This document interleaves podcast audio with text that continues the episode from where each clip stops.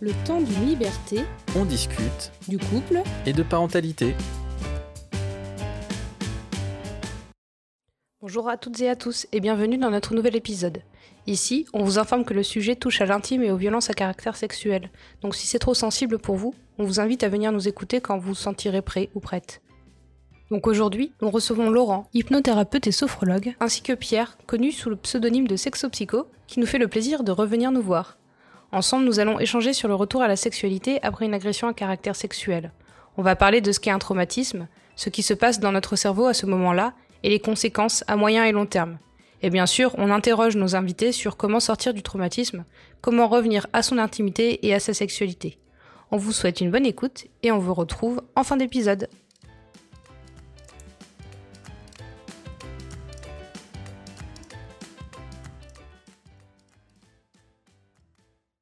Bonjour Laurent.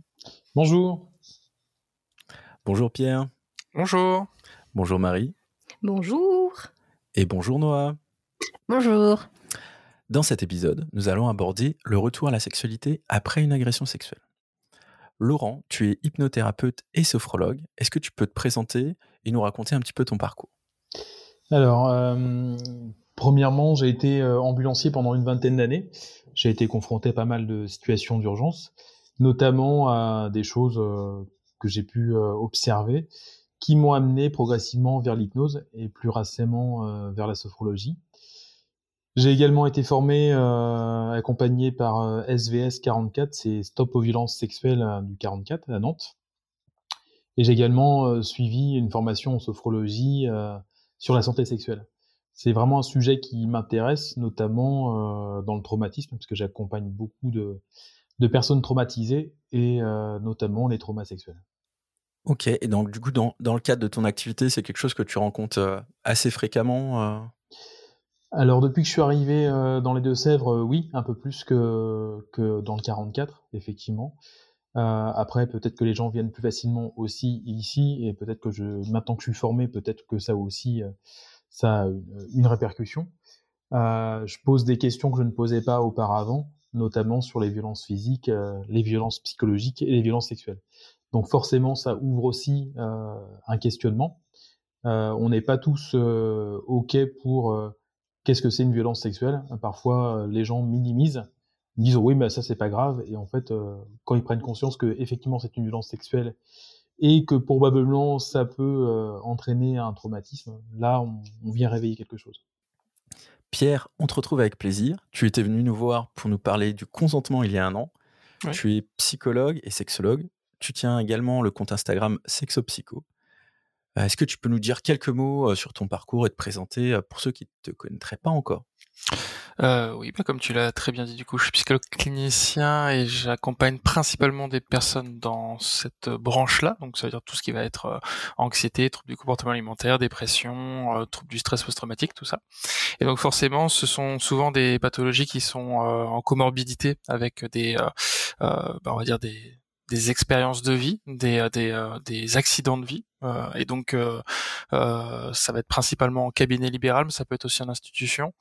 Et du coup, avec la spécialité que j'ai en sexualité, très souvent, ça va être sur les rebonds des troubles sexuels qui viennent souvent après aussi des agressions.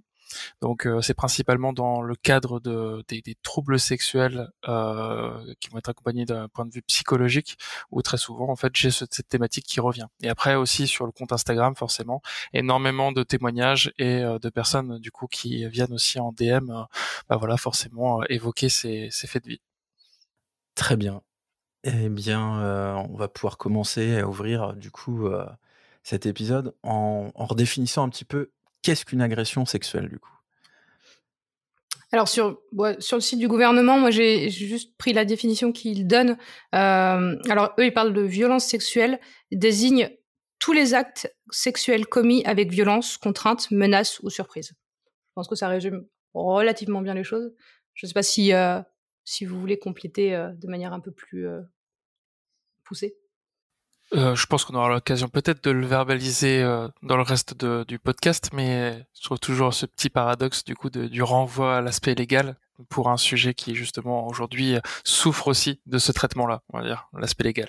Tu peux du coup euh, tirer un peu plus le fil là sur, te, sur Oui, bien sûr. non, je fais un teasing. vous débrouillez avec ça.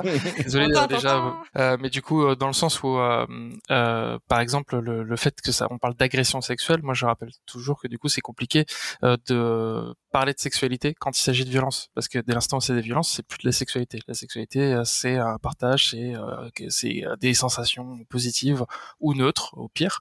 Donc voilà. Donc du coup, dès l'instant où il y a cette notion un petit peu forcément de mélange et d'aller au rappel juridique et la prise en charge aujourd'hui qui fait qu'il y a aussi euh, pas toujours une je le dirais tout à l'heure mais en gros l'aspect euh, euh, l'aspect de la prise en charge fait parfois aussi du problème qu'on peut accompagner en cabinet euh, parce que c'est pas tout le monde qui a besoin de faire des démarches juridiques et c'est pas tout le monde qui en ressort aussi indemne voilà mmh. Oui, et puis les démarches juridiques peuvent venir ajouter au traumatisme de l'agression. C'est exactement ça. Et Laurent, est-ce que tu voulais compléter toi de ton côté Oui, euh, quand, quand j'entends euh, le mot surprise, la surprise, ça peut être aussi euh, une atteinte au regard, par exemple, quelqu'un qui est confronté à la sexualité juste en face de lui, qui n'a rien demandé, surtout à un certain âge, ou même d'ailleurs, il n'y a même pas d'âge, hein, être confronté à un corps nu alors qu'on n'est pas qu'on n'est pas décidé à, à, ça, ça peut aussi voilà faire partie de la surprise. Donc il n'y a pas forcément de contact physique pour euh, être agressé sexuellement. Ça peut être, imposé à avoir des images qu'on aurait préféré ne pas voir. Oui. Comme euh, les dick pics par exemple, donc euh, les photos de pénis qu'on peut recevoir sur son téléphone. Ça ou, ou même un enfant qui tombe sur ses parents, enfin bon là on est sur la surprise, mais euh, un enfant à qui on impose euh, des, visions, des choses voilà, qui ne sont pas de son âge, ou, euh, même tu disais qu'il n'y avait pas forcément besoin de contact physique, ça peut être aussi dans les mots, ça peut être aussi, bah, on, parle, on parle du harcèlement, voilà, le harcèlement à caractère sexuel, c'est pas forcément avec contact physique, ça peut être avec des remarques déplacées et insistantes, lourdes, et, et ça peut être traumatique selon la manière dont c'est fait, enfin vécu aussi au final, et atteindre l'intimité, le corps et le, avoir, enfin, je sais pas, vous, vous avez peut-être euh, vu en, en, thérapie des personnes qui étaient euh, ou dont l'intimité était impactée par ce genre de choses, même s'il n'y avait pas eu de, de contact physique dans la mmh. violence à caractère sexuel. Parfois, un, regard peut, peut déshabiller un corps, et ça peut être très mmh. très très très mal vécu. Oui, et puis il n'y a pas de c'est important de laisser de côté l'aspect de hiérarchie. Très souvent, c'est pour ça aussi le côté juridique parfois fait écho comme ça, c'est qu'il y a une hiérarchie des crimes et des délits. La réalité, c'est que dans les traumatismes que ça peut laisser, la hiérarchie n'existe pas. Il y a des personnes qui peuvent être heurtées par certaines choses et d'autres personnes vont très bien le vivre et d'autres choses qui vont être beaucoup moins, beaucoup plus lourdes et pour d'autres non. Eh bien, je crois que Pierre, tu nous as donné euh, un peu euh, la suite. Euh, comment on peut définir du coup un traumatisme ou une expérience traumatique. Pierre ou Laurent, comme, comme vous souhaitez. Ça va. Eh ben Pierre, si tu veux. Et puis. Bah, bah, traumatisme en général, c'est un choc. alors, bah, traumatisme au sens, bah, si on prend l'étymologie, traumatisme c'est aussi physique et psychologique, mais c'est vrai qu'on l'entend très souvent au sens psychologique. C'est un choc émotionnel qui va laisser des séquelles physiques et ou psychologiques. Euh, euh, oui, c'est déjà pas mal. Après, il y a plein de, différents traumas, mais Oui, pour ma part, je vois le trauma comme, euh, comme une fracture, en fait. Il y a une fracture dans, le cerveau qui, qui, vient se créer. c'est comme quand tu tombes par terre, voilà, ta montre se casse, le temps s'arrête. Le temps va s'arrêter au niveau du trauma, enfin le jour du trauma, à l'heure du trauma. Ton corps physique va continuer d'évoluer, mais euh, ta partie émotionnelle, elle va rester figée dans le temps. Et quand tu vas être confronté à quelque chose qui peut ressembler de près ou de loin à cette agression, euh, forcément tu vas venir euh, en réactivité, tu vas devenir agressif. Ok, donc on a commencé à aborder un petit peu comment ça pouvait fonctionner dans le cerveau. Est-ce que est-ce qu'on peut rappeler un petit peu voilà les différentes les différentes phases en fait que ou comment le cerveau peut prendre le contrôle en fait dans, dans ces genres d'expériences en fait traumatiques. Il y a trois façons de réagir à, une agression. Soit je me bats, soit je fuis, soit je reste figé. C'est un petit peu comme le chat qui, enfin le, la souris qui se trouve face au chat. Si elle court, ça amuse beaucoup le chat. Donc l'agresseur va être beaucoup amusé si la victime a peur. Si la victime reste figée, bah, l'agresseur va aussi prendre, prendre le pouvoir. Et si la victime, par exemple, fait la morte, du coup, c'est beaucoup moins intéressant. Il y a beaucoup moins de, il y a beaucoup moins de jeux possibles. Le chat, si la souris est, comment dire, complètement fait la morte, il y aura plus de jeu pour le chat. Il va s'en détacher. J'aime beaucoup les métaphores euh, quand les professionnels font des métaphores, donc j'aime beaucoup euh, les images de Laurent. Et je voudrais juste compléter avec le fait que ça ne dépend pas toujours de la personnalité de la personne. C'est-à-dire que d'ailleurs, on parle même de, de, de mécanisme de sauvegarde exceptionnel. C'est comme ça que ça s'appelle quand euh, il y a, y a ce stress intense qui est présent. Et, et c'est quelque chose qu'on ne peut pas anticiper. Alors évidemment, il y a parfois des choses qu'on peut mettre en place dans notre vie, comme par exemple du self-défense, des choses comme ça qui vont conditionner à certaines réactions plus qu'à d'autres. Mais euh, il y a beaucoup de personnes qui peuvent culpabiliser aussi de leur réaction dans ces instants-là, de, de, face à l'agression. La réalité, c'est que c'est quelque chose qu'on peut très très très difficilement prévoir euh, et anticiper et contrôler. Euh, j'ai entendu l'histoire d'une dame qui euh, se sentait suivie et donc du coup l'agresseur arrive euh, devant chez elle, donc à la porte à la porte de l'immeuble et beaucoup beaucoup de sang-froid cette dame lui a dit mais écoutez on va pas faire ça dehors, venez entrer entrer avec moi et ensuite on, on, pourra être confortable. Ce qui a complètement dérouté l'agresseur parce que l'agresseur lui voulait absolument quelque chose, un contact très violent le fait d'avoir euh, été invité, du coup, n'était plus dans l'agression, donc il a été complètement dérouté. Elle a réussi à lui claquer la porte au nez et à rentrer euh, se réfugier euh, chez elle. Ça demande beaucoup de sang-froid. Je doute. Self-contrôle de ouf, ouais. ouais je, je, doute que ça puisse arriver dans beaucoup de situations. Souvent, les gens restent figés et ne savent pas quoi faire. Et, et du coup, à ce moment-là, le, le, corps devient l'objet de, de l'agresseur. En fait, on ne peut pas réagir là, dans la plupart, des, la plupart des cas. Et, et du coup, je peux me permettre. En fait, on avait parlé de, de cet aspect traumatique dans l'épisode sur la violence éducative ordinaire avec Fanny Vella. Et on avait vu que, en fait, ce qui fait la sidération, c'est que le cerveau, il comprend qu'il y a un pic très très élevé de stress qui arrive, qui est dangereux pour les organes vitaux. Du coup, il dit alerte rouge, alerte rouge, et pouf, il coupe tout et euh, sidération. Et, du coup, euh, cet état de sidération, c'est pour ça, euh, je rejoins ce que tu disais Pierre sur le fait qu'on peut pas prévoir parce que c'est le cerveau qui prend le contrôle et on n'a pas la main sur le cerveau, il fonctionne tout seul, il fait sa petite vie. Et euh, et, et, donc c'est pour ça qu'on peut se retrouver en état de sidération complètement paralysé, incapable de bouger, de parler, de faire le moindre chose. Et, et c'est super important de se dire que c'est pas on n'est pas coupable de pas avoir pu réagir. En fait, c'est juste le corps qui se protège lui-même parce que le corps est super intelligent tout seul et, euh, et c'est euh, et voilà et, euh, et, ça anesthésie les émotions. C'est pour ça que j'ai lu le, le, on parle dissociation traumatique quand le ça se détache, le corps se détache de. Des... Oui, c'est une des possibilités. Oui. Alors, juste pour compléter, si je dis pas de bêtises, du coup, euh, donc la partie qui prend qui prend le contrôle, c'est l'amygdale, du coup?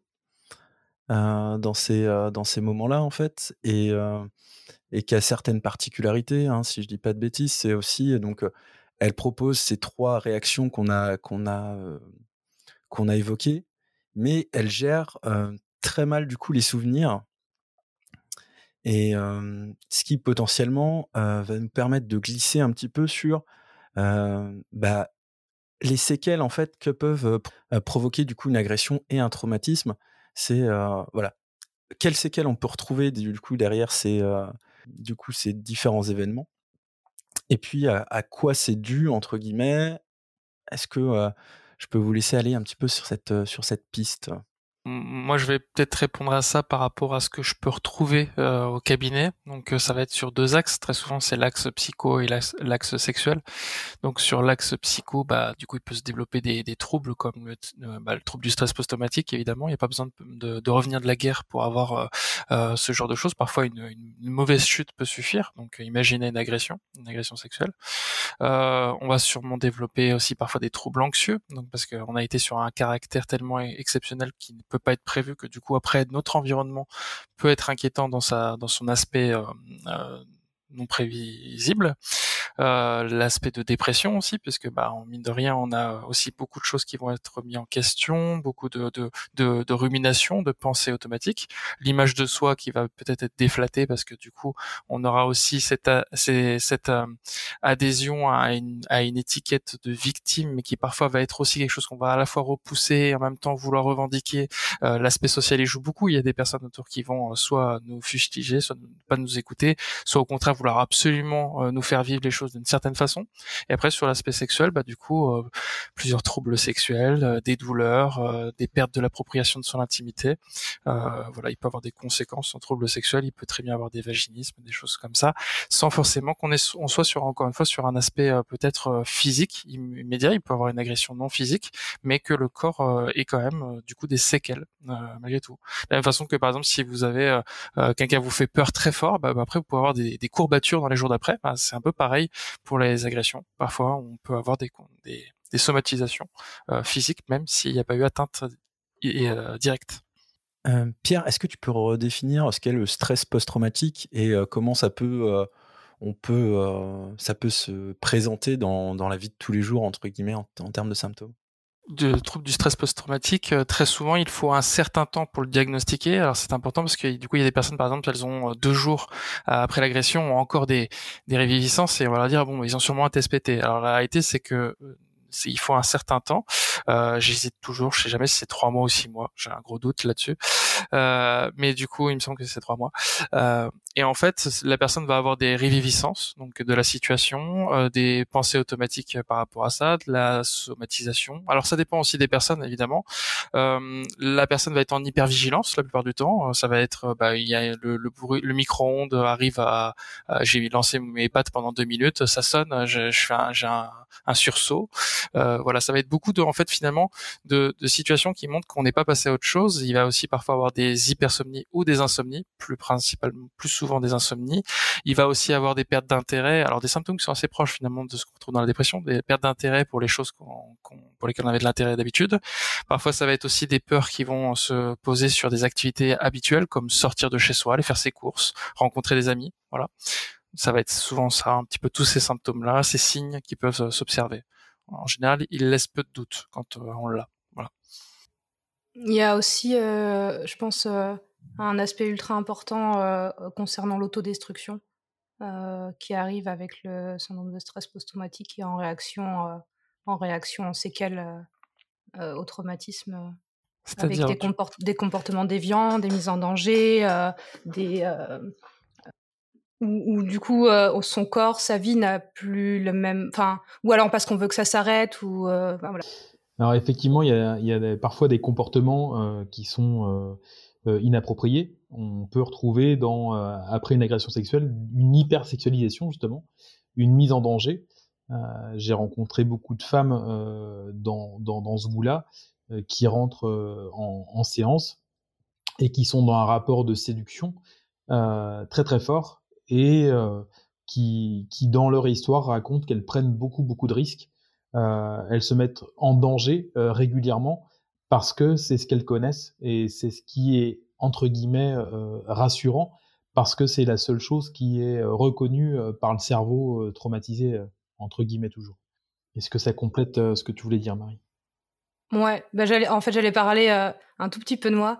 Euh, pour compléter en disant que j'ai été violée quand j'avais 18 ans.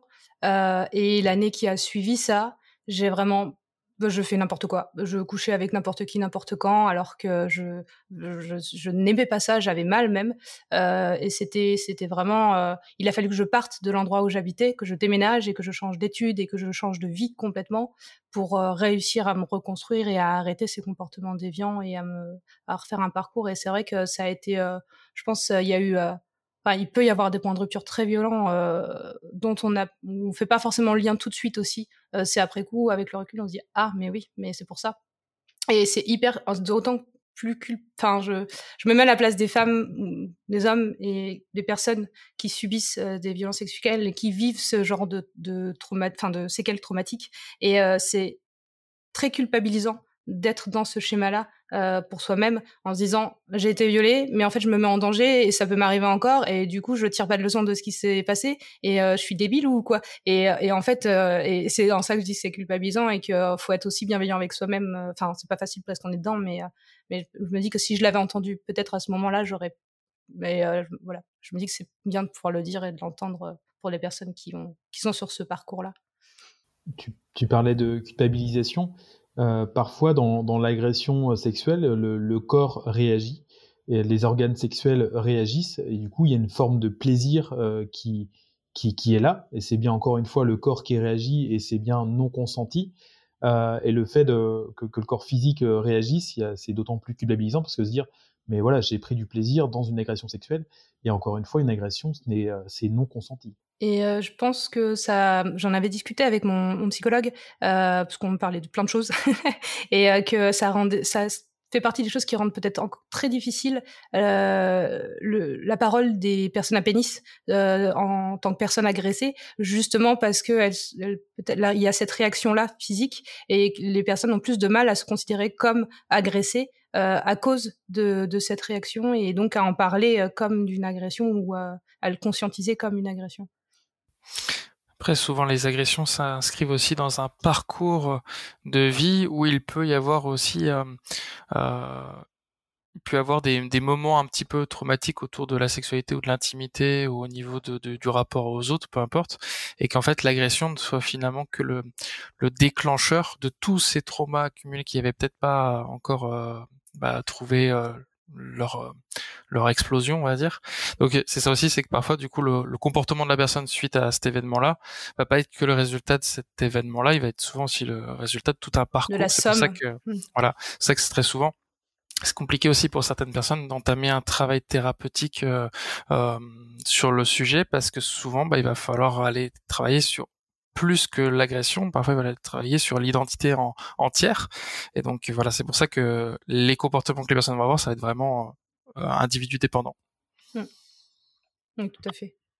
Et, euh, et d'ailleurs, les séquelles vont être assez différentes aussi euh, si on est sur une agression unique ou si on est sur des agressions multiples, comme tu l'expliquais, avec un parcours euh, qui, euh, qui vient atteindre la sexualité de différentes manières, à différents moments de la vie et, euh, et de manière répétitive, où là, on ancre quelque chose de manière beaucoup plus forte et, et, et on, va sans doute aller sur des perturbations ou des séquelles beaucoup plus marquées aussi, j'imagine. Ça dépend. Ça dépend des personnes. Il n'y a pas de, en fait, il n'y a pas de, de normes. Voilà, c'est ça. Et puis, encore une fois, ça dépend vraiment de, de nos, de capacité à nous adapter aussi à, à ces réalités-là. Ça dépend aussi de l'entourage qui sera là à ce moment-là. Ça dépendra de notre gestion des émotions, de notre. Euh, tout à l'heure, on parlait un peu finalement. J'ai l'impression de, un peu les trois axes soumission, euh, évitement, contre-attaque. C'est ce qu'on retrouve dans les schémas, schémas cognitifs. Et, euh, et donc voilà, ça dépend vraiment des personnes, de notre éducation et parfois même de la période de vie, parce que du coup, la période que la personne que vous êtes aujourd'hui ne sera pas la même que vous serez dans cinq ans. Et en fonction de rien que le contexte dans lequel vous évoluez, vous pouvez avoir des réactions totalement différentes. Donc euh, c'est impossible de le prédire. Et, euh, et en fait, c'est pour ça que c'est si important de se faire aider par des professionnels de santé par rapport à ça. C'est parce que justement, en fait, il faut réussir à trouver ce mode d'emploi qui nous est personnel. Et ça, on le trouve vraiment pas dans des livres euh, ou dans ou dans, dans le témoignage d'une personne qui aurait vécu exactement la même chose. Ah bah, totalement. Tu viens de nous offrir un magnifique une magnifique transition. et oui, une belle, une, belle, une belle transition, tout à fait, sur euh, comment on peut faire face à ces séquelles. Alors, sur le côté, euh, je pense qu'il y, y a, une notion temporelle qu'on peut, qu'on peut ajouter à cette question-là. Est-ce que c'est, euh, est-ce qu'on peut faire face à ces séquelles directement après que ce soit passé, ou des fois quand c'est quelques années plus tard, je pense qu'on a deux cas de figure qui sont un peu, un peu différents. La question est de savoir euh, si un, jour on guérit réellement de son traumatisme ou pas. On, peut se réapproprier sa sexualité par, euh, différentes façons. Euh, il y a Diana Richardson qui, en parle un peu dans, son ouvrage Amour et émotion. on parle notamment de, de tantra. Donc souvent, quand on parle de tantrisme, les gens s'imaginent la sexualité complètement débridé, alors que là on est plus sur de la reconnexion au corps. Euh, l'usage de base de la sexualité, c'est euh, être avec l'autre, être en connexion avec l'autre, bien sûr consenti. Et c'est vraiment se réapproprier le corps. Et j'ai envie de dire, la, la pénétration est, est presque est presque inutile parce que du coup il y a vraiment une vraie connexion, il y a une connexion dans le regard, une connexion dans le toucher, et je pense que ça peut être un bon axe pour euh, euh, retrouver sa sexualité, en tout cas euh, retrouver confiance en l'autre. Mais il faut déjà se reprendre confiance en soi avant de pouvoir se livrer à, une autre personne. C'est vraiment un lâcher prise hyper important. Et du coup, sur, sur tous les aspects qu'on a évoqués avant, surtout sur le côté psyché, en fait, avec le, le, trouble du stress post-traumatique.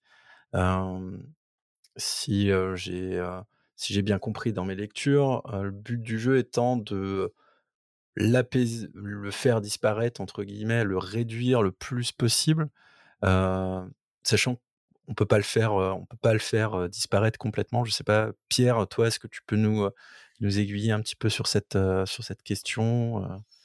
Alors, euh, je veux pas déformer les propos de, de Laurent si, si c'est pas exactement ce, qui, ce que vous avez voulu dire.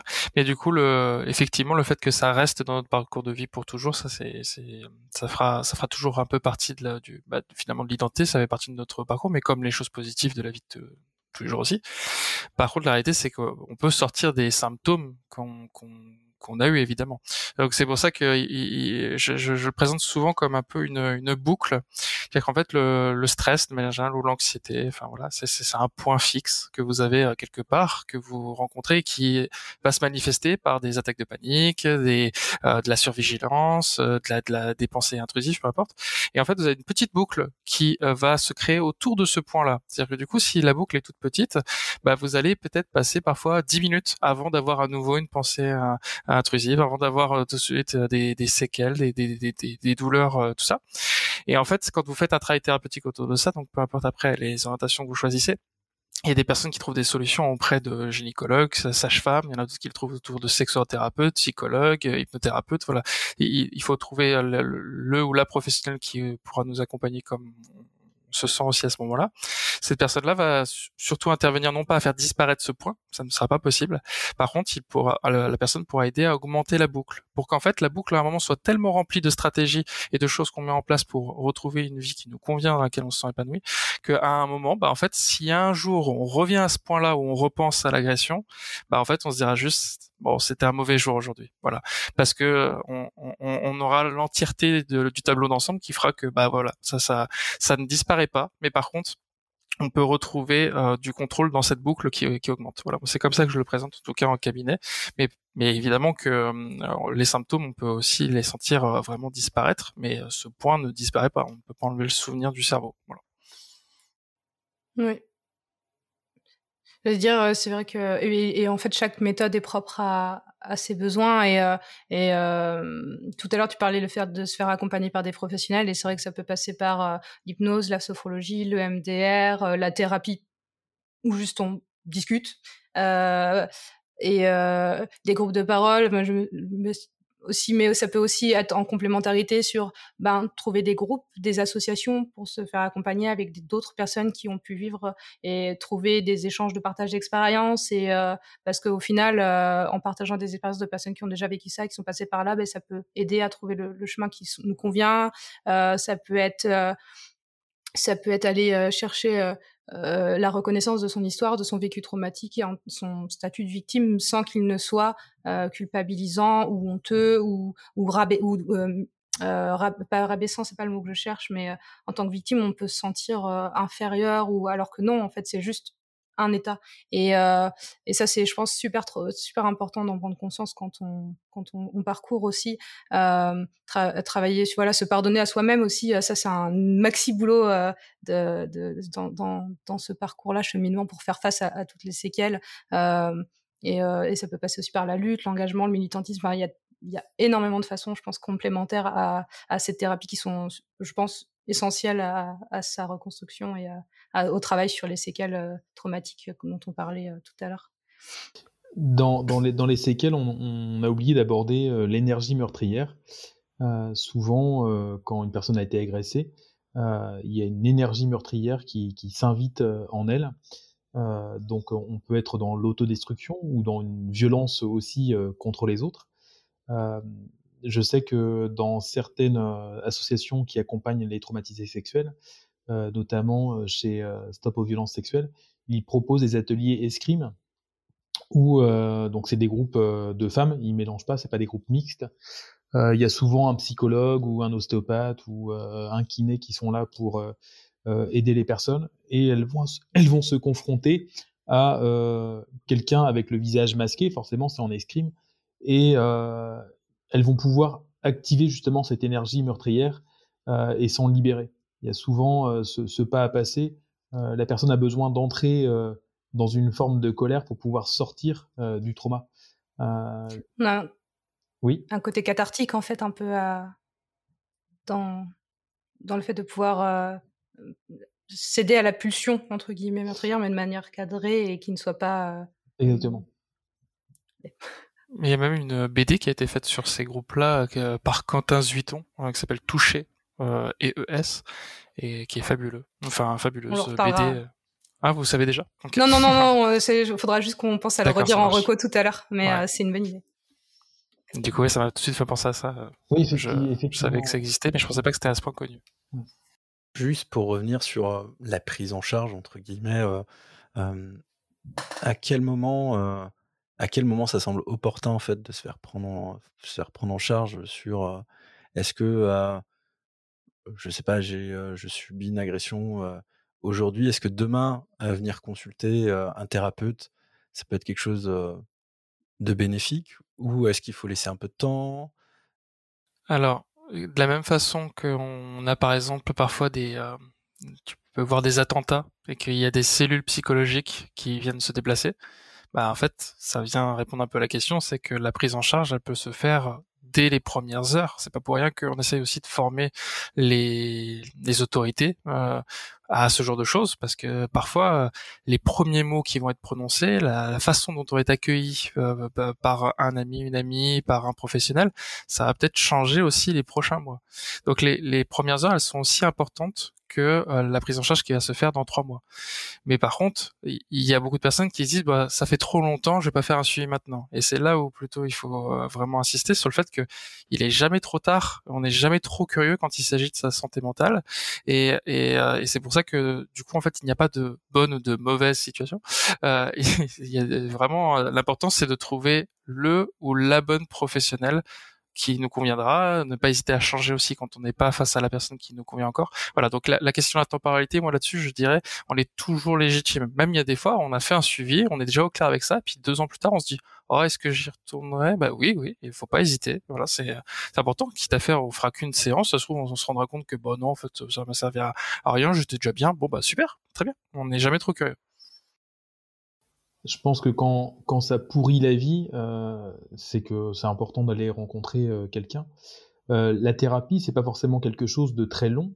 Euh, faut un peu voir la, thérapie comme une, une station essence.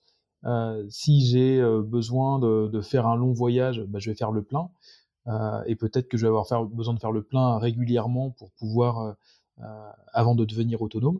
Et à un moment, j'explique à mon thérapeute, voilà Là, j'ai fait le plein, je pense que je suis autonome, j'ai des petits trajets à faire, je reviendrai quand je serai disponible.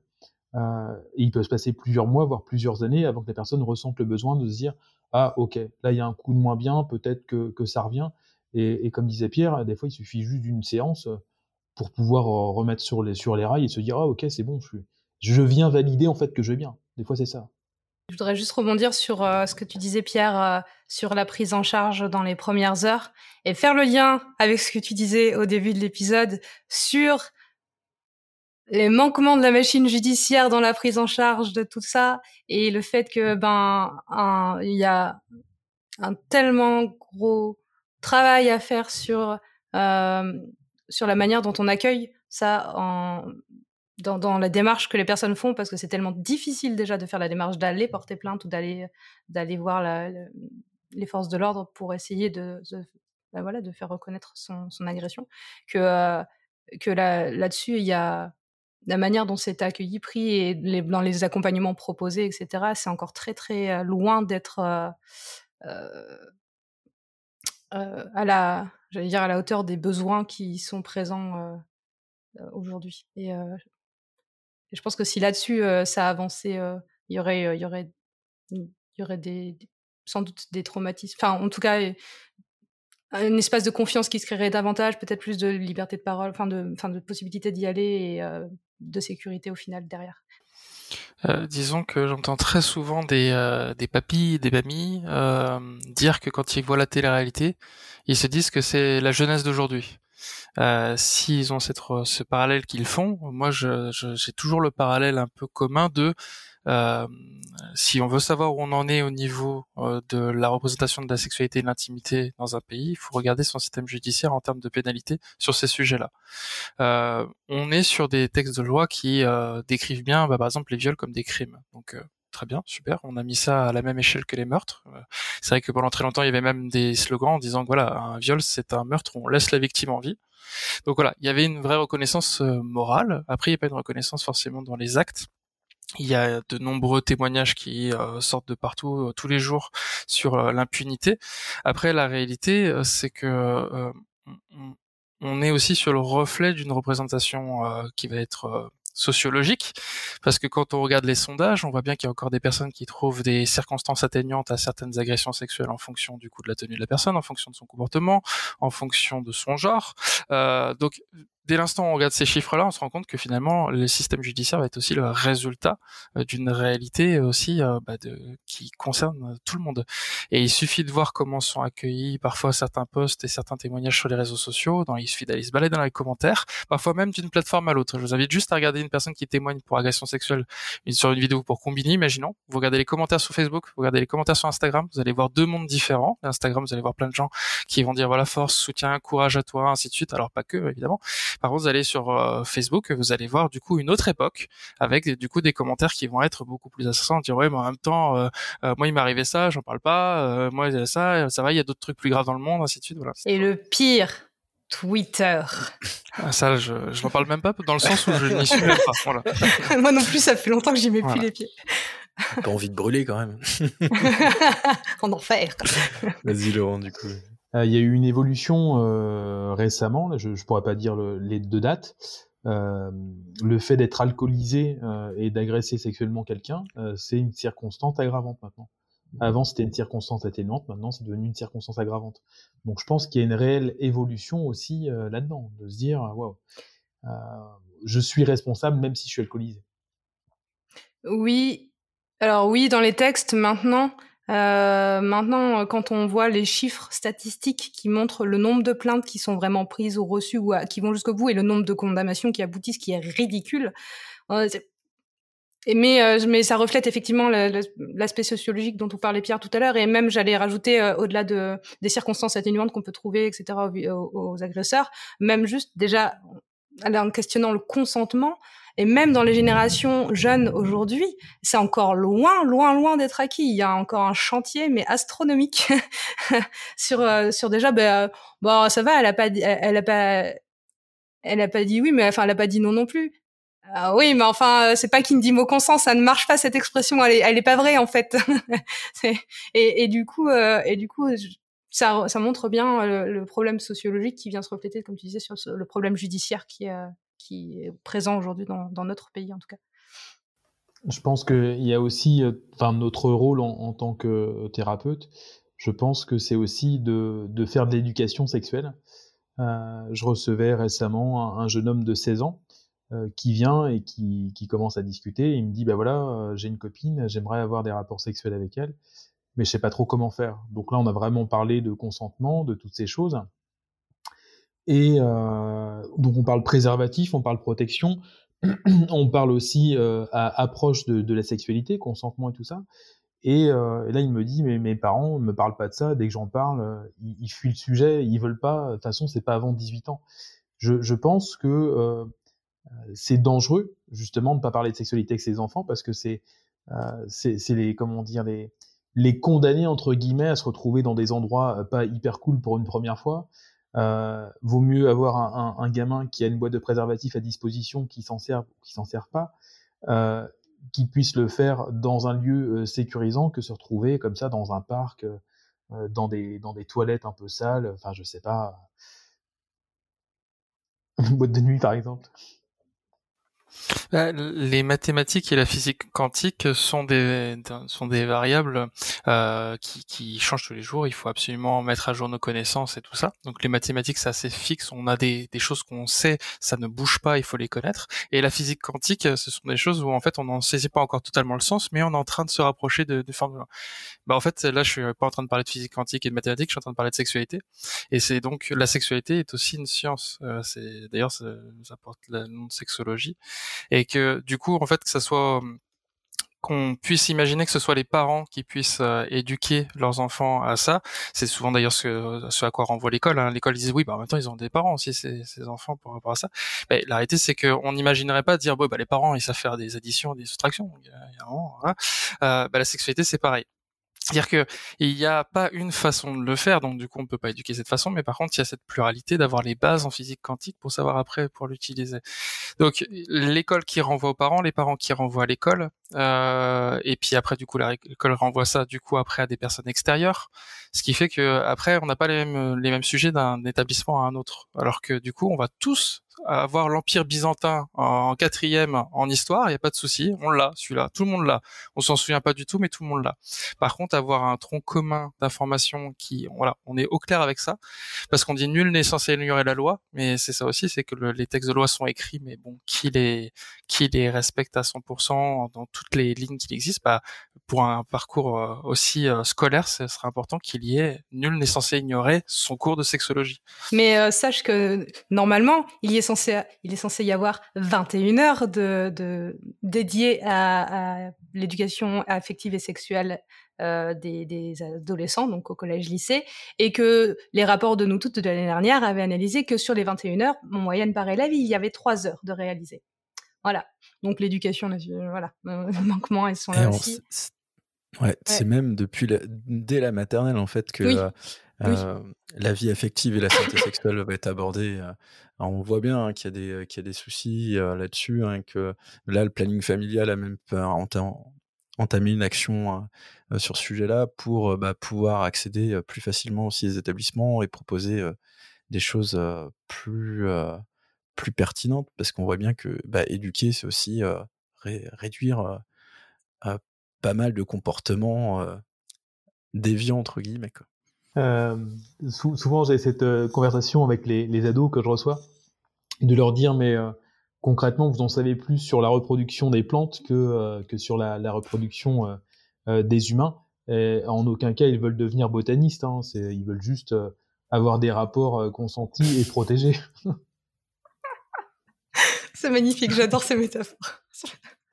Pierre, tu voulais... Alors, Là, c'est aussi encore en lien avec euh, finalement les textes et l'application la, sur le terrain. C'est aussi la question du, du, budget qui est alloué à ça. C'est-à-dire que du coup, euh, on est sur quelque chose qui ne va pas euh, générer de, de, profit. Je, je donne deux exemples. Par exemple, je, je, suis des comptes Instagram sur la sexualité et j'entends une personne qui intervient en milieu scolaire sur la sexualité et je sais que ce compte-là va être problématique dans sa communication parce qu'on est sur quelqu'un qui est pas du tout formé, qui aura une, très très vite la limite de ses connaissances.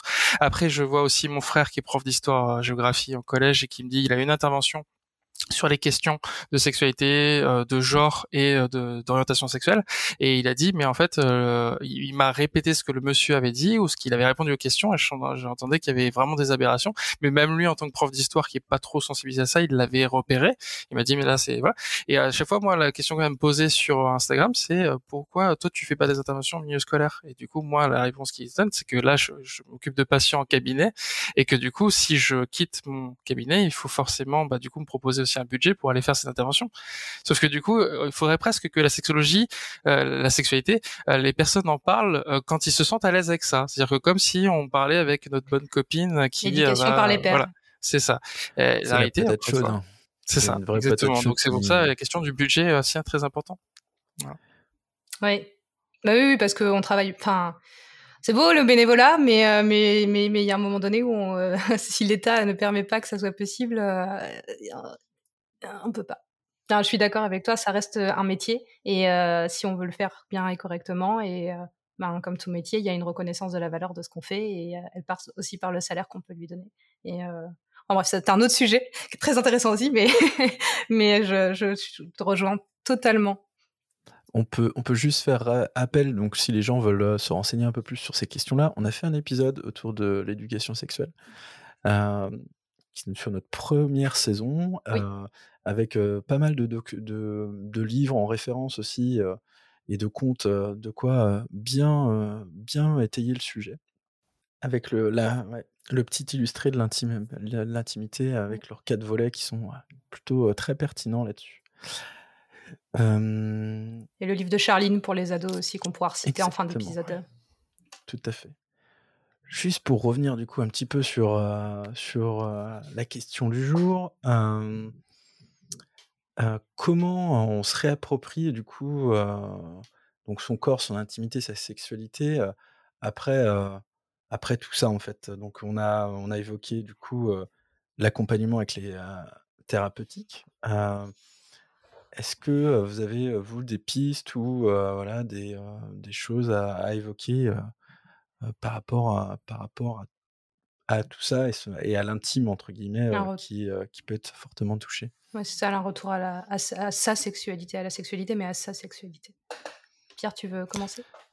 Euh, déjà, moi, souvent, le premier point que j'aime bien euh, mettre en place rapidement, c'est un peu comme quand on est dans le postpartum, on parle souvent de euh, retrouver sa sexualité. De, et, et, c'est important de rappeler juste que dans ces événements-là et d'agression, on ne perd pas sa sexualité. Elle ne disparaît pas. Il faut pas la retrouver quelque part où on l'aurait abandonnée.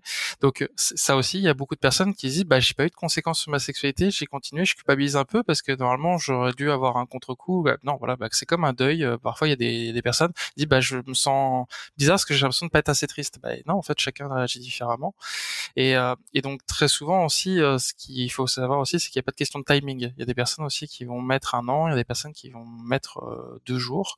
Donc voilà, c'est ces deux variables-là sur lesquelles je voulais insister en, premier lieu. En, fait, l'idée de, sexualité, tout, dépend du, mot qu'on met, qu'on met derrière la sexualité, c'est pas juste euh, les organes génitaux, c'est aussi euh, le reste du corps. Et je pense qu'en commençant par l'endroit le plus éloigné euh, des organes génitaux, c'est reprendre conscience de soi.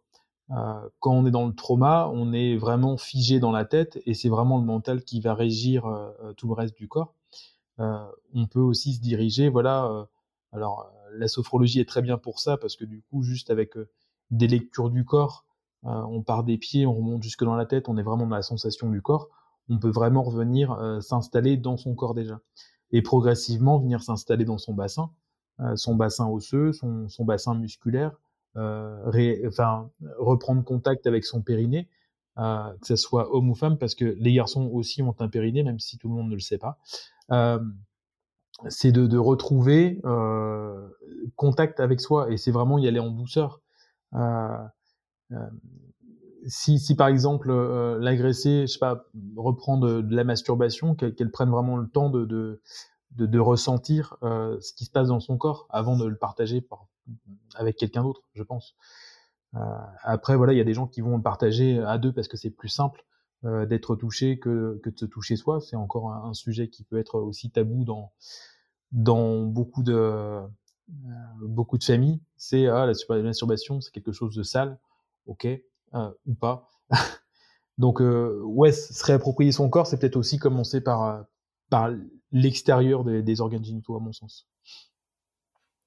Et j'allais dire, est-ce que du coup, c'est peut-être plus simple, je ne sais pas si simple c'est le mot, mais le fait de commencer par ce, que, ce que tu disais, être pardon, d'abord dans une sexualité avec soi-même pour se réapproprier vraiment son corps, mais son corps en entier. Et ça peut aussi passer par des par de la photographie par exemple mmh. de soi-même euh, je pense aux nudes par exemple ou, juste même pour soi pour pouvoir se retrouver euh, autrement et de se voir pas juste comme un morceau de viande ou, mmh. ou euh, comme un cœur un corps meurtri ou et, et, et retrouver de la beauté de la sensualité de l'érotisme et, et vraiment revenir à, à ce que ce qu'est la sexualité, c'est-à-dire un instant de partage, mais d'abord un instant de partage avec soi-même. Le partage positif. Euh, souvent, ce que, ce que je conseille euh, dans, dans les, les, problèmes de, de, relation à son corps, c'est de, de, prendre un miroir de, de, pied et du coup de le recouvrir de, papier craft. Donc les personnes se disent mais si je mets du craft sur mon miroir, j'ai pu me voir. Mais justement, c'est le but. et, de, et, venir découper chaque jour une petite case dans, dans, dans, ce papier craft et de d'observer son corps comme une œuvre d'art. Ce n'est pas mon corps que je vois, c'est euh, une partie de mon corps, tiens, il y a, y a, un grain de beauté ici, tiens, là, il y a une tache, ou tiens, là, il y a, y a un petit truc, mais en aucun cas, c'est une globalité. Et au bout d'un certain temps, le corps devient, euh, euh, devient euh, complètement, euh, complètement entier. Et du coup, la personne se, se découvre, ah ok, j'ai cette particularité-là sur cette partie de mon corps, cette particularité-là, et je suis aussi un corps entier. Ça, ça permet aussi de se réapproprier le corps. C'est hyper intéressant et souvent, euh, au bout d'une dizaine de cases, euh, ça les saoule et ils arrachent complètement le craft. Ils se disent, euh, je récupère mon corps maintenant, c'est ce que ça me saoule. Ils pètent le miroir. Ça... Oh, non, non, non. c'était la colère. oui, Pierre. Le fait que Laurent parle de, de miroir, ça m'a fait penser à justement un exercice qu'on donne aussi en, en, thérapie de couple, parce qu'il y a aussi des personnes qui viennent consulter à deux, alors pas forcément, c'est, rare, mais ça, ça, peut arriver. Et il y a aussi ça, c'est le côté un petit peu, bah, euh, beaucoup beaucoup de personnes, c'est pour ça que je dis, j'insiste beaucoup sur le côté que ce n'est pas de la sexualité, c'est de la violence. Parce que beaucoup de personnes se disent, bah du coup, euh, c'est un peu comme s'il y avait eu euh, un ou une autre partenaire entre temps, euh, donc de façon non consentie, de façon non, euh, beaucoup plus violente. Donc il faut euh, on va dire euh, replacer chaque personne à la bonne place. Et il y a le jeu du miroir du coup qui peut beaucoup aider pour euh, aider la personne à reprendre un peu le contrôle de soi. Alors un jeu qui porte beaucoup moins bien son nom que l'exercice qu'on vient de voir. Euh, mais du coup l'idée c'est qu'en fait on se fait face donc dans le lit ou sur une chaise peu importe. Et, donc la personne qui a subi quelque chose de compliqué au niveau de son corps ou au niveau de, de, de son vécu prend le lead pour commencer et en fait, cette personne-là va euh, poser sa main euh, sur une partie du corps de l'autre personne. Donc, imaginons, je pose ma main droite sur l'épaule gauche de la personne en face, et la personne au même moment fait la même chose, met sa main sur euh, sa main droite sur mon épaule gauche. C'est pour ça que c'est pas un miroir, sinon on se taperait dedans. mais du coup, on fait exactement les mêmes gestes au même moment, et ce qui va permettre du coup d'avoir tous les deux les mêmes sensations au même moment déjà. Donc ça permet de se rapproprier des choses comme ah bah c'est sympa quand on se casse la nuque finalement. Et, et ça permet aussi à la personne d'avoir un peu le contrôle pour pouvoir guider l'autre vers la réappropriation aussi de son corps, parce que mine de rien c'est aussi une, une, reconquête qui peut être euh, faite à deux. Euh, et donc du coup ce chemin-là permet d'avoir le lead sans forcément se sentir débordé et c'est vraiment bien en termes de complicité. Voilà. Ça doit être un extraordinaire moment de partage, euh, de, connexion avec le, le, ou la partenaire, effectivement. Alors du coup, ça me questionne, Pierre, euh, dans, dans, ce jeu du miroir là, euh, est-ce que tu est-ce que tu mets les mots sur le, les, les, ressentis? Voilà, quand tu quand tu me touches, je ressens ci, je ressens ça? Alors peut-être que là j'ai été malmené par le fait que du coup j'ai parlé de thérapie de couple et que je sais qu'en thérapie de couple il y a souvent des personnes qui sont pas des très bons communicants. Donc, du coup, je leur donne rarement cette cette cette euh, tâche supplémentaire, on va dire. Mais ça serait fabuleux effectivement euh, si on peut euh, être en présence de personnes qui savent verbaliser leurs sensations, qui savent verbaliser leurs émotions. C'est encore encore plus génial, effectivement. Ok. Je trouve ça beau. Et ce qu'on peut peut-être dire, c'est que la thérapie de couple, bah, le fait de venir à deux, ça peut être aussi plus facile euh, pour, euh, pour venir chez, chez un thérapeute, quel qu'il soit en fait. Ça dépend. Euh, ça dépend. ça dépend des personnes. Il y a des personnes qui veulent vraiment avoir un espace pour. Ça, c'est un peu comme quand on va chez euh, chez le médecin. Il y a des personnes qui aiment bien qu'on les accompagne jusqu'à la table d'auscultation. Il y a des personnes qui vont dire bon, maintenant tu restes dans la salle d'attente. Je n'ai pas trop envie, voilà. Donc ça dépend des personnes et de la personnalité. Mmh. Mais ce qui est sûr, c'est que savoir que on, on peut, se, si on est une personne dans l'entourage, c'est important de dire voilà, je suis à ta disposition, j'aurai le rôle que tu veux me donner, euh, je suis je suis là, voilà, je suis là et c'est à toi de voir un peu ce qui est ce à, ce à quoi tu veux que ça ressemble cela, mmh. voilà, c'est un peu ça, donner le pouvoir, euh, mais mais pas s'imposer, voilà, c'est. Oui. Être là en soutien, en pilier, sans être euh, envahissant ou. C'est ça. Ouais, parce qu'au final, parfois, ça peut faire plus de mal qu'autre chose à vouloir bien faire. Pour, pour, rebondir sur, sur la thérapie de couple, et notamment dans, les agressions sexuelles, il faut voir la, le couple comme une danse et euh, est-ce que celui qui a été agressé est encore sur la même fréquence, sur la même musique que l'autre? Et euh, il nous est tous arrivé de, de régler euh, nos transistors Et euh, je pas, par exemple, si on est sur 106.3 et du coup c'est complètement brouillé, il y a deux, deux stations qui, qui passent l'une sur l'autre et on passe à 106.4 et là du coup tout devient clair. Donc parfois il suffit de pas grand chose en fait pour être être raccord et pour danser ensemble du coup. Très jolie métaphore. Je pense que tu as perdu à peu près toutes les générations en dessous de 25 ans en parlant de transistor. non, je rigole.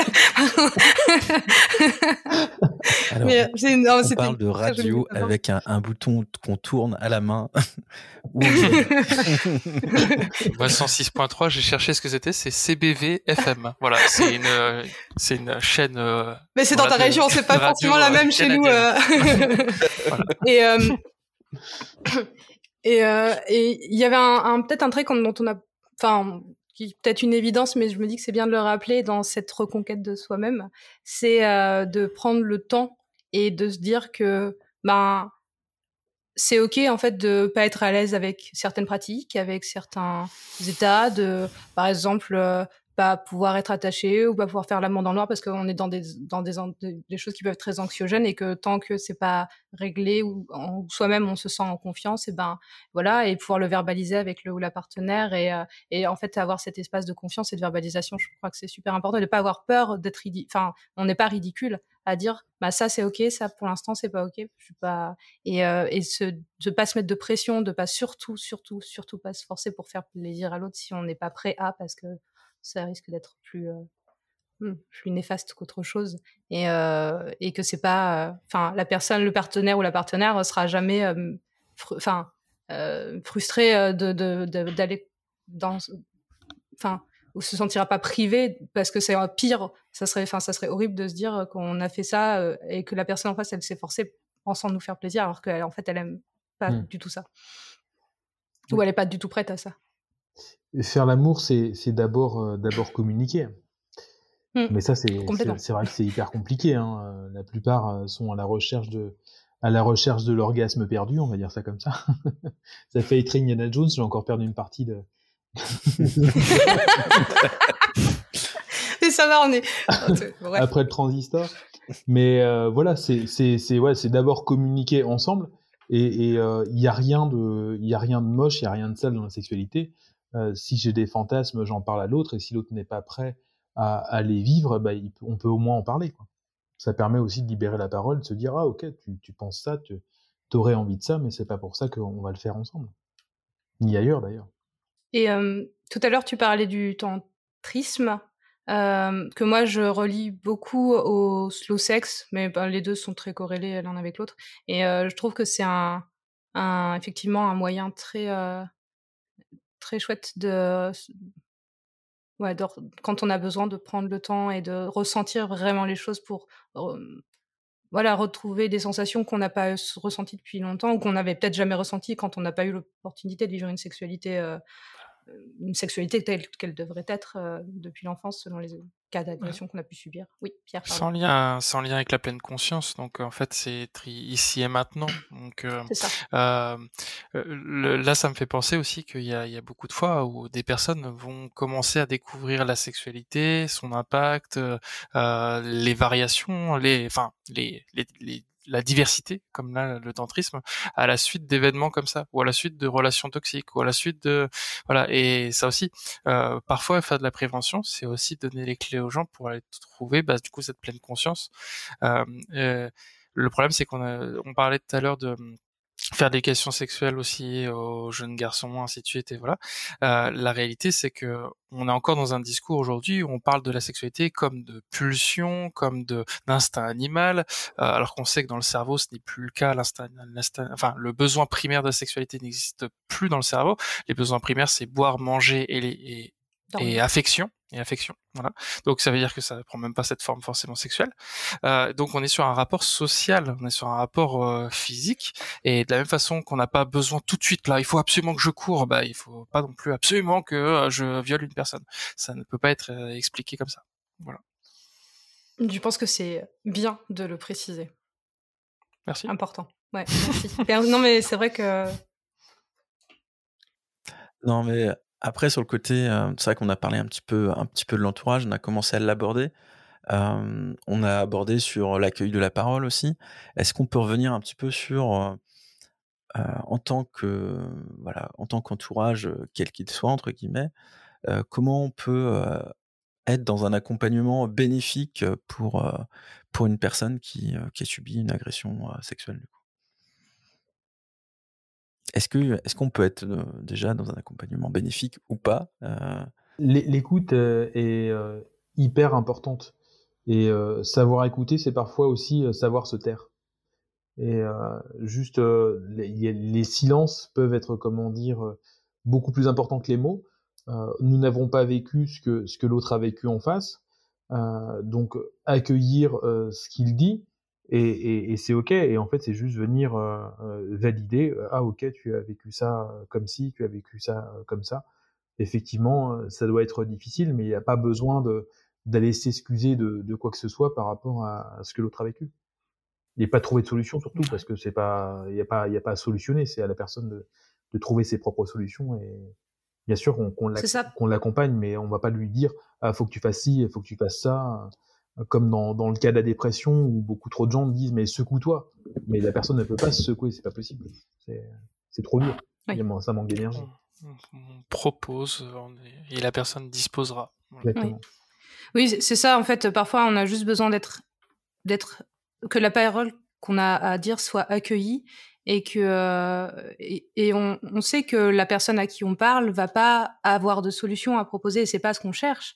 On, juste être écouté, entendu et que ça soit pas minimisé, banalisé et, euh, et euh, ou pire euh, pas cru, mais que juste ça soit là, que les mots puissent être posés et que derrière, ben on est on,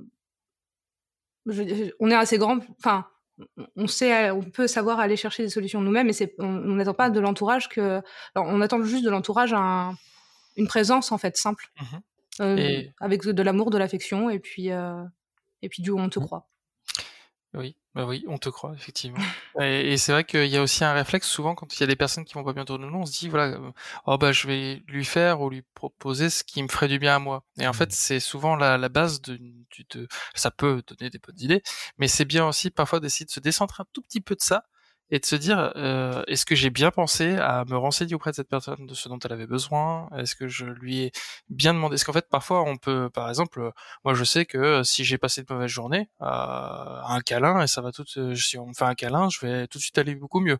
Euh, je pense que euh, la personne avec qui je vis, euh, si elle a passé une mauvaise journée, euh, si je lui dis bah je vais faire ce que moi ça me fait du bien, je vais lui faire un câlin, je pense que je vais finir avec un cocard. Donc euh, faut plutôt demander, dis voilà, est-ce que tu peut-être voir un peu faire des propositions, est-ce que tu aimerais que par exemple ce soir on sorte, est-ce que tu aimerais plutôt que bah, je te laisse tranquille, est-ce que tu voilà. On peut aussi poser ces, ces questions-là directement et, et même si la personne répond je sais pas, bah, on peut très bien lui dire bon bah en tout cas il y a, ouais, y a tous ces scénarios là à, ton signal on fait ce que tu veux il y a pas de souci ouais. ouais. te décentrer en fait un peu voilà. oui complètement et euh, je dirais euh, dans dans les, les dans les mon entourage dans les femmes personnes adultes de mon entourage euh, ou même les femmes de manière générale euh, il y a je sais pas je crois que j'en connais pas ou très peu qui n'ont jamais vécu une violence ou une agression à caractère sexuel dans leur vie. Et, euh, et je me questionne souvent en tant que maman euh, en me disant comment je fais euh, comment je fais pour que mon vécu, si un jour ma fille vient me voir en me disant j'ai vécu ça, euh, pour que mon vécu soit pas euh, que je sache me mettre à la bonne place sans en faire trop euh, et parce que je me dis enfin son histoire sera la sienne et mmh. forcément différente et c'est pas facile quand on a vécu parce qu'on on se dit ben je suis passé par là enfin j'ai mon cette expérience là donc d'un côté j'ai pas envie de la laisser galérer toute seule mais de l'autre bah c'est pas la même personne. C'est une personne unique autre et qui aura son propre vécu sa propre expérience et, du coup de savoir se dire à quel moment à quel point je peux partager ou pas et euh, et dans enfin voilà c'est euh, je trouve que c'est c'est en tant que parent c'est difficile aussi euh, de dans dans l'entourage euh, qu'on peut pose, pose, proposer à, ses enfants euh, sur ce genre de traumatisme? Oui si jamais ça devait arriver ce que je ne te souhaite pas oui, c'est de dire ah ok tu, tu as vécu cette chose là donc prends, prends le temps d'écouter bien sûr Et euh, après, voilà, j'ai vécu une histoire similaire. Est-ce que tu as besoin que je te parle de mon expérience? C'est une proposition. Après, elle prend ou elle prend pas. Oui. Oui. Et après, il y a peut-être aussi la, le, voir la chose en, un peu en systémie, c'est que si jamais euh, il alors je sais pas comment le dire avec les bons mots, mais en gros, s'il faut en arriver à un événement comme ça pour que tu te sentes légitime de lui partager ton vécu. Ah oui, non, alors oui, bien sûr que non. On est non, alors je suis totalement euh, en pour le coup de l'expérience familiale, de l'héritage et tout ça que j'ai pu vivre, c'est quelque chose. Je me dis, je, je jamais je mettrai de mmh. tabou ou de non-dit sur ces choses-là parce que, c'est le sac à dos dans le sac à dos dans le sac à dos et euh, j'ai pas envie de leur transmettre cet héritage-là de, non-dit. Et euh, ouais, non, mais je suis totalement d'accord.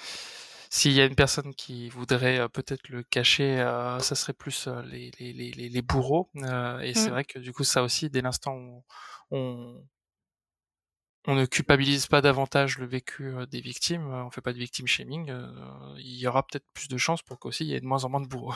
Oui, de fait. Voilà. Voilà. Et juste pour rebondir sur ça, ça me fait penser un peu à moi, mon expérience personnel, mais plutôt sur le sens éducation, du coup, euh, sur le fait de nommer, par exemple, les organes sexuels des enfants par leur vrai nom, mmh. pour aussi limiter le côté non dit, zone où on n'a pas trop le droit d'en parler, et donc du coup qui peut aussi être un facteur facilitant pour le secret de, de ce genre de, choses quand, quand ça se passe aussi voilà, sur, chez des enfants en, général, moi je sais que c'est quelque chose que j'ai plutôt, plutôt mis en place. Alors des fois, pas forcément compris de tous, mais, mais parler d'une vulve quand on a une vulve et d'un pénis quand on a un pénis, bah, ça aussi, ça normalise aussi le fait que bah, on a des organes génitaux et qui sont bien présents. Quoi. Du coup, euh, c'est un petit peu le, principe de, de, sexualiser. On parle beaucoup de, quand le fait qu'on sexualise le corps des femmes, euh, du coup dans, dans, la mode, dans le, dans le, dans les dans les films, dans les séries de ça. Euh, et on, on, oublie aussi qu'on peut parfois aussi sexualiser euh, tous les corps du fait d'effectivement de ne pas oser utiliser les mmh. bons mots. Sauf que du coup, ce qui devrait sexualiser un corps, c'est du coup dès l'instant où ce corps est mis en action dans un dans une dynamique euh, sexuelle euh, volontaire et consentie. Mmh. Ça, dans un contexte donné. Euh, mais après, du coup, viendra les concepts un peu de pudeur. Il y a des personnes qui aiment montrer leur nombril, il y en a d'autres qui n'aiment pas le montrer, il y en a d'autres qui sont à l'aise face, euh, je sais pas, des nombrils, les autres non, voilà, ainsi de suite. donc ça, ça, ça, sera plutôt après plutôt en termes de, de, culture et puis de la personne. Mais par contre, voilà, le fait de pas dire le mot, ça sous-entend qu'effectivement, bah déjà en fait, on mmh. sexualise cette partie-là. Et, et moi, je vois même des conséquences parfois encore plus loin comme par exemple je reçois beaucoup de alors beaucoup non pas énormément mais quand même ça c'est euh, assez nombreux pour pouvoir le noter euh, beaucoup de, de mères par exemple qui viennent avec des phobies d'impulsion euh, euh, euh moi je reçois principalement des, des mères pour ce sujet mais je suis presque sûr qu'il y a aussi des pères euh, qui par exemple se disent bah du coup il y a des fois je donne le bain et puis en fait rien que le fait d'avoir eu à nettoyer les parties génitales de mon enfant ben, j'ai eu des pensées qui sont venues et c'est ce qu'on appelle des phobies d'impulsion. C'est si je pense à ça ça veut dire peut-être je vais agresser sexuellement sexuellement après mon enfant si je les considérais de cette façon-là, ainsi de suite, voilà. Et en fait, cette personne-là, je lui explique que bah, c'est pas le cheminement d'une personne qui agresse d'autres personnes, d'avoir un recul à ce point-là. Euh, et euh, surtout, voilà, c'est un mécanisme, euh, c'est un peu comme quand vous êtes en voiture et que vous dites tiens, ça ferait quoi si je donne un coup de volant? Euh, y a, Tout le monde a déjà eu cette pensée, mais vous êtes passé à autre chose. Voilà, bah, quand on a une phobie d'impulsion, c'est qu'on bloque sur cette pensée. Ça veut pas dire qu'on va le faire. Euh, et donc, tout ça pour dire que le fait d'avoir autant euh, ce discours-là aussi sur les parties génitales, parfois ça peut même créer des situations où les personnes sont en phobie d'agression, euh, en phobie de leur comportement, d'aller euh, d'aller soit parler avec des personnes, soit de parler de sexualité, parce qu'en fait ils, se sentent eux dans un potentiel, mais en fait qui ne leur appartient pas. Ça, appartient plutôt à, à, quel point on les a brimés. Pour rebondir aussi sur tout à l'heure, en termes de suggestions, moi je conseille à, souvent euh, aux personnes qui ont des, ados à la maison. Euh, il y a un livre qui est très très bien qui s'appelle Jouissance Club. Euh, c'est un livre qu'il est possible de laisser à traîner sur la table du salon. Et, un, jour il disparaît de la table du salon et un jour il revient. Peu importe qui l'a Alors, pas avec des enfants en bas âge, du coup plutôt sur la table de chevet du... J'ai parlé de, de la chambre. C'est une façon effectivement de se rapproprier son corps parce que enfin, il est très très bien fait. Toute la première partie de ce bouquin, c'est sur le consentement. Et toute la deuxième partie est avec des schémas. Et franchement, enfin, faut, faut pas avoir fait beaucoup d'études pour euh, comprendre les schémas qui sont euh, qui sont indiqués. Et je trouve ça hyper intéressant justement. Et c'est nommé. Les, les, parties sont nommées. Il n'y a pas de, de petits mots. Voilà, on, on y direct dans le sujet. Et je trouve ça hyper intéressant. Et puis en plus, ça dérange les parents, donc c'est génial. La seule difficulté de ce livre-là, c'est qu'on peut pas le lire en une fois. On est, on sent obligé à un moment. Ah bah oui, je, vais peut-être. Attends, ça, ça, ça m'interroge. J'attends. Ne pas oublier le marque-page. il va pas descendre parce qu'il. Euh, vu qu'on a commencé à parler de, de recommandations, du coup, euh, est-ce que vous en avez sur la thématique voilà, sur cette thématique-là ou des outils qui vous paraissent pertinents du coup moi, j'aurais peut-être envie de, d'aller sur un aspect aussi qu'on qu'on n'a peut-être pas encore totalement abordé, mais du coup, c'est c'est une BD qui qui est assez connue, qui s'appelle du coup Tant pis pour l'amour. Donc, c'est une BD de Sophie Lambda. Alors, j'en parle pour deux raisons. La première, c'est qu'en fait, les agressions, elles sont peut-être pas toujours ponctuelles. Les agressions, elles peuvent être sur un continuum qui euh, jonche tout notre quotidien. Et parfois, il y a des agressions sexuelles, on en parlait tout à l'heure, mais par exemple, le fait de soumettre des images, des choses comme ça, le fait de mettre la pression sur la personne, d'avoir aussi des, des, notions qui s'installent, comme par exemple la dette sexuelle, des choses comme ça. Enfin, ce sont plein de micro-agressions, euh, de, d'agressions tout court, euh, qui voilà, qui s'accumulent. Et dans ce livre-là, en fait, elle le montre parfaitement au travers d'une relation toxique qu'elle a elle-même vécue. Et je, le deuxième raison pour laquelle j'en parle, c'est qu'à l'intérieur, il y a un outil qu'on retrouve très souvent et qu'on verbalise, qu'on propose aussi euh, euh, en prévention, c'est le violentomètre, euh, qui est du coup un outil qui a été créé par la mairie de Paris et l'adjointe au maire de la mairie de Paris, euh, qui regroupe un petit peu un ensemble. Alors ce n'est pas du tout exhaustif, malheureusement. je dis malheureusement parce qu'en fait il y aura toujours des agressions. Il y a, les gens auront toujours l'imagination pour agresser les gens. mais du coup ça regroupe pas mal de, de pas mal de, de, de, situations. On peut dire bah, voilà ça ça peut être reconnu comme une violence et c'est important de se sentir victime de cette violence là pour pouvoir la dénoncer et faire qu'elle ne se reproduit pas. Et donc voilà, le violentomètre. Et c'est un outil euh, très très fort. Et ce livre, ce livre est extraordinaire. Mmh. Et euh, drôle. Ouais, et il est très très bien documenté. En plus, elle a fait des, des, recherches euh, à partir de son vécu d'expérience et qui viennent du coup vraiment donner des, des, un apport théorique en plus à la fin. Et vraiment, je recommande aussi cette lecture de fou. Laurent, je ne sais pas si toi, tu avais des recos euh, que tu voulais faire. si, euh. justement, je suis dessus. Donc, euh, moi, je conseille régulièrement aux personnes agressées amour et émotion. Ça va permettre de, remettre un, petit peu l'émotion dans, dans, le contexte de l'amour et de la sexualité. donc, c'est Diana Richardson qui l'a écrit avec Michael Richardson. Euh, dans, dans, comment dire, dans la continuité de ça, euh, il y a euh, l'extase sexuelle, où on apprend, on apprend comment dire, à, mieux faire l'amour, à gérer son corps, à vivre son corps au travers du, du, tantrisme. Et il y a un autre bouquin dans la continuité de celui-ci qui s'appelle Tantra, c'est guide pratique pour une relation sexuelle amoureuse et épanouie.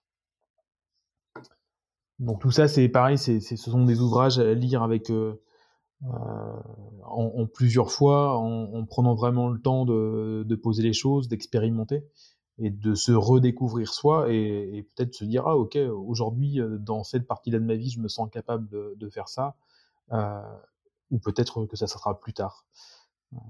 Faut, je pense que c'est important de prendre le temps en fait dans, dans la sexualité. Complètement. Euh, moi, je voulais, en termes de, recommandations, un petit bouquin qui s'appelle Le trauma, quelque chose étrange de Steve Hens et de Sophie Standing, euh, qui est assez intéressant parce qu'il reprend en fait les mécanismes euh, du coup du trauma de manière assez simple et en même temps assez complexe, bah, assez riche plutôt, avec pas mal de références et je trouve que c'est un bon, une bonne entrée alors, je sais pas si pour la personne agressée ou en tout cas pour l'entourage, pour comprendre un petit peu le comment ça fonctionne et, et voilà pourquoi on se retrouve aussi dans cette situation ou dans ce type de réaction par rapport à tel ou tel événement. je voulais rappeler le numéro, il y a un numéro d'écoute et d'orientation, le 3919, violence femme info aussi, qui permet voilà, de, de, pouvoir appeler et de pouvoir être un peu orienté sur bah, on est on est face à une situation voilà, on a quelqu'un qui donne des personnes qui sont formées qui peuvent nous, nous guider. Et puis on a on a parlé tout à l'heure un peu des, des déclarations en gendarme bah en gendarmerie ou en police, en commissariat en tout cas, euh, des fois qui c'était un peu difficile. Euh, maintenant, il est possible de le faire en ligne euh, à travers un chat, en fait, qui permet de, voilà, de, de, pas défricher, mais d'avoir un premier contact en tout cas, et avec des personnes aussi qui sont formées. on vous mettra le lien, c'est parce que c'est, ça doit être de mémoire, service-public.fr slash CMI mais on vous remettra le lien et qui vous permet voilà d'avoir contact avec des personnes qui sont formées et qui permettent de prendre une première euh, une première déposition qui sera forcément à compléter derrière mais euh, ça permet un premier pas en fait aussi vers euh, vers l'accueil de bah, de cette de cette agression. Mmh, moi, je voulais rajouter trois petits titres. donc, je jouis comme je suis. Guide pour une sexualité féminine épanouie d'Emilie Nagoski. Ensuite, on en a déjà parlé de cette autrice dans nos épisodes, euh, L'intelligence intime, libérez votre désir et inventerez votre sexualité de Margot Fried Fioza. Non. Euh, et euh, son travail de manière, son compte Instagram de manière générale d'ailleurs est assez chouette aussi à suivre. il y a des, posts assez, assez sympas autour de la sexualité, de l'intimité et, voilà. et le dernier, ça s'appelle L'ordre de nos cicatrices, se libérer et se reconstruire après des violences sexuelles, d'Ania Tsai. Voilà. On mettra bien sûr les, liens, euh, comme d'habitude, euh, en disponibilité. Euh, Laurent, tu voulais rajouter quelque chose? Oui, je pense à un, autre ouvrage qui s'appelle La prophétie de la femme médecine. C'est un roman. ça parle d'une jeune femme de, de, 17 ans qui est un peu malmenée par, par son compagnon. qui va rencontrer un chaman. Euh, donc ça se passe, euh, ça se passe au, en, Amérique du, euh, en Amérique du Sud, qui va rencontrer un chaman qui va l'éduquer justement à l'énergie sexuelle. Et elle va rencontrer aussi des courants des races, des femmes qui vont l'initier à la sexualité. Et c'est vraiment un, ouvrage qui est vraiment hyper intéressant. Beaucoup de femmes qui, qui l'ont lu, qui viennent en séance, me disent mais il s'est passé quelque chose en moi. Donc je pense que ce roman est hyper intéressant aussi dans le développement de ce que c'est devenir une femme. Merci. Pierre, tu. Euh... Euh, non, c'était juste pour répéter un peu les ouvrages qui ont été dits aussi au cours de l'émission. Il y avait Quentin Zuiton, du coup, touché, mais du coup, euh, voilà, la bande dessinée. Et puis après, euh, du coup, euh, je, je l'ai, je l'ai j'avais je me l'étais noté mais je l'avais je l'ai pas encore verbalisé mais il y a aussi le fait que parfois la, la, la reprise de sa sexualité la, réappropriation pardon de sa sexualité, euh, ça passe souvent aussi par euh, l'éducation, euh, parfois même l'éducation sexuelle tardive, ça marche aussi. Mmh. Tu parlais du livre de Charline Vermont mmh. tout à l'heure, donc Orgasme et moi, mmh. sans question que vos enfants vous posez. moi, je, je, mets au défi un adulte de, de, de, de, de 20 à 40 ans de lire ce livre-là et de ne pas apprendre au moins une chose. Voilà, ça serait quasiment impossible. Alors je dis sans question, mais je crois qu'il y, y, a une réédition 120 questions question donc qui sera encore plus complet. Euh, et donc euh, donc voilà donc du coup ça, ça, peut passer aussi par ces choses là et donc presque plus que euh, des, des livres que je pourrais conseiller sur la, les agressions ce serait aussi des livres sur la sexualité alors dite positive même si mmh. moi j'aime pas trop cette expression là parce que la sexualité c'est si c'est pas positif. c'est pas bon signe. Voilà. Euh, mais du coup voilà donc du coup après il y a plein de livres qui peuvent aider là-dessus. Donc euh, tu parlais beaucoup des comptes Instagram. Aujourd'hui pour moi le pôle d'information de sexualité le plus fort en France, il se joue sur Instagram. Mmh. Donc tapez sexualité ou sexologie euh, dans les hashtags et vous trouverez des comptes euh, merveilleux. Bah, dont le tien d'ailleurs. non. non. Euh, mais comme par exemple, je, je pense euh, par exemple à, à Mister Rose, je pense à Maïdir euh, Vagina qui permet de se son corps, le cunu qui peut faire beaucoup de bien, euh, Camille parle sexe qui est vraiment excellente dans son domaine. voilà. Donc ça peut être aussi parfois si on n'est pas très Wikipédia aussi qui sont font des choses assez chouettes. Il y a bah, Orgasme et moi évidemment, on a parlé de son livre, mais évidemment son compte Insta. Il y a le compte de Léa aussi, euh, Léa.butine. Léa Butine, ouais. excellent, excellent compte Instagram. personne, personne formidable avec laquelle je vis. Ça, c'est pour euh, éviter le câlin cocard tout à l'heure. oui. Alors, je suis pas maltraité. et, euh, et, on peut redonner les, les, titres des petites illustrés de l'intimité de euh, Mathilde et Tiffen qui sont euh, qui sont tous les quatre euh, assez assez chouettes et qui il y en a un sur le pénis et tous les organes enfin tout ce qui se passe autour, autour, du pénis un sur la vulve et tout ce qui se passe autour et puis après sur les formes, de, sur famille. les formes de famille et le dernier il est sorti le dernier? Eh ben non le dernier est, en cours ouais. de le financement participatif vient juste de terminer et qui s'adresse plutôt aux ados du coup. Ouais et là, on va parler de, ben, de tout ce, une bonne partie de ce dont on a parlé ce soir aussi, en partie, euh, et puis du consentement. Et euh, voilà, il y a plein de choses, plein de choses chouettes. Et on, on parlait d'éducation et d'importance de l'éducation tout à l'heure. Euh, ça passe. voilà. Eh bien, du coup, merci à tous de nous avoir écoutés jusqu'au bout. Merci Pierre, merci Laurent. Merci. D'avoir accepté cette invitation. Et puis, on espère que vous avez passé un bon moment. C'était super. Bonne soirée. Merci. Et donc, euh, si cet épisode t'a plu, n'hésite pas à, liker, à le partager sur les réseaux euh, ou à le faire écouter à, à ton entourage aussi. En attendant, on vous souhaite une bonne fin de journée.